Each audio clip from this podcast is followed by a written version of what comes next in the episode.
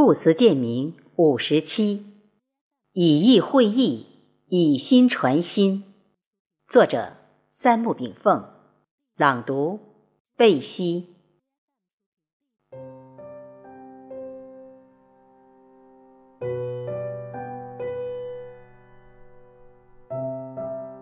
宇宙之理简单到让人无法相信，宇宙之相。复杂到让人无法相信。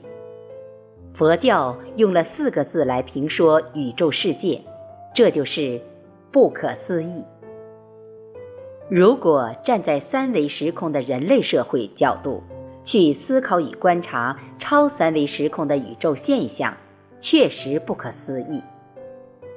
但如果站在超三维时空的宇宙本体角度去思考与观察宇宙现象，宇宙之理简单到可以用八个字去概纳，这就是唯心所现，唯识所变。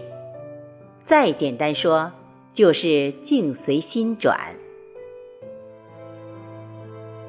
宇宙世界里万物皆有其灵，这里的灵。就是宇宙灵识，宇宙之心就是宇宙本体，宇宙一切现象随着宇宙灵识而千变万化，但这些变化皆在宇宙之心中显现。如果用人类社会的语言来诠释，就是雄心决定意志，意志决定思想，思想决定行动。行动的一贯性形成性格，性格决定命运，命运决定人生的喜怒哀乐，这就是唯心所现，唯识所变。宇宙之心是什么？宇宙之心就是创生万物的宇宙本体，又称无极，又称道，又称佛性，又称上帝，又称真主。儒家亦曰：“无极生太极，太极生两仪。”道德经曰：“道生一，一生二。”无极与道其实都是宇宙本体的不同表述。信者恒信，道者恒道。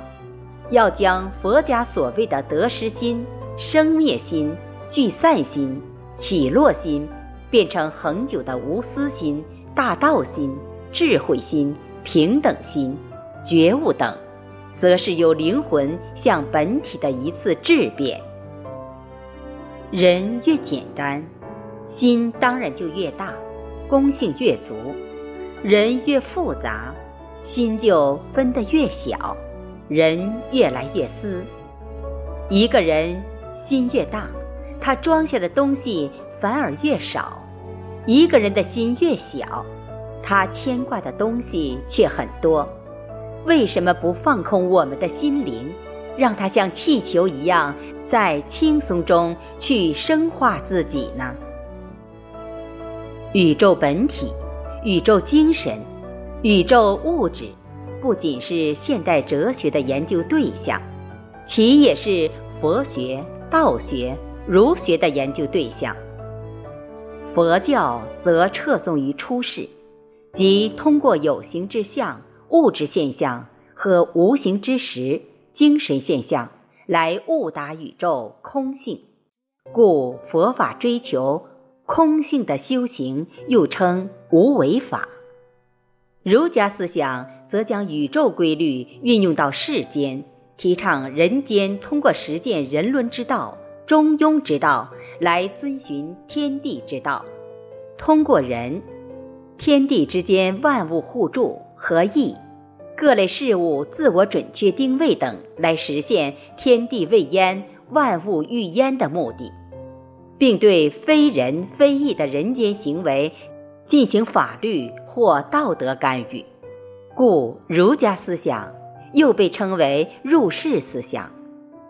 儒家以仁义为标准，干预世间的行为称为有为。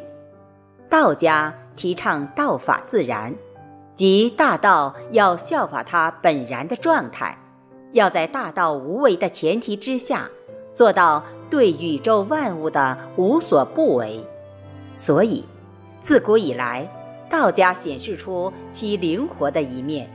君主以道行事时，道家之士往往辅佐圣君开创天下，并以道治理天下。商朝的伊尹、周朝的姜商等，在社会无道时，道家之人又往往退避林野庙堂，专心修道，以其羽化成仙。故道家进，可以道治国；退，可以道修身。其可在入世出世之间自由选择。道何以传？自古以来，道难以言，故传道者以意会意，以心传心。道从物中得，非从言中闻。很多人的可怜之处，就是有天道、地道、人道，他偏偏不走，把自己封闭在一个狭小的范围内，像老鼠一样，向自己的小窝里攒粮食，然后等待霉烂。偶尔闲下来，又对着周边至亲发号司令。有的人走蛇道，一身毒气；有的人走狗道。见主子摇尾巴，见贫穷之人就吠咬狂叫。道在肉体做出选择后，其结局却灵魂承受。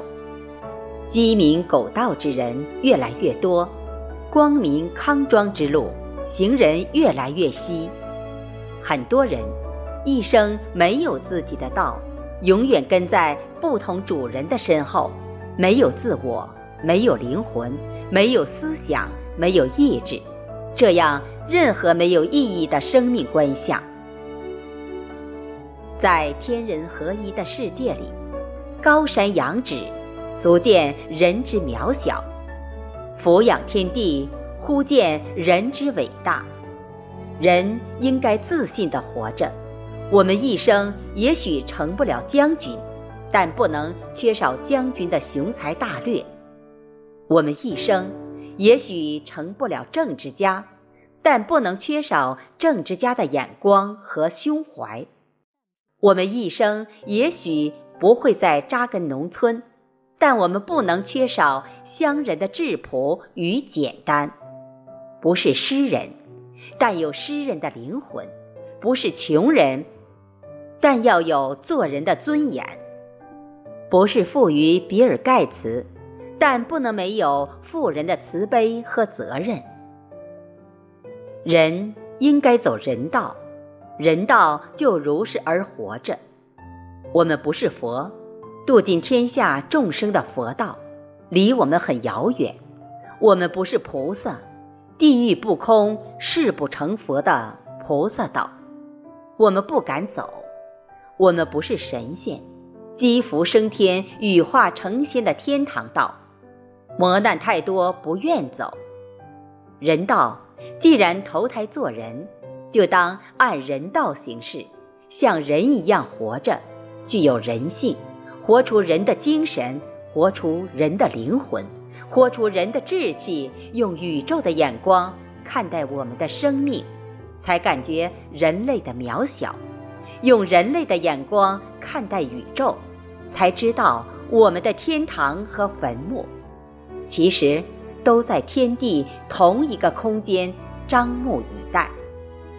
这些宇宙内涵，在古圣没有科学试验的时代，只能以意传意，以心传心。而今，未来将是中华文明统领世界的时代，中华文明中所包含的宇宙道理，必将被世界所认同。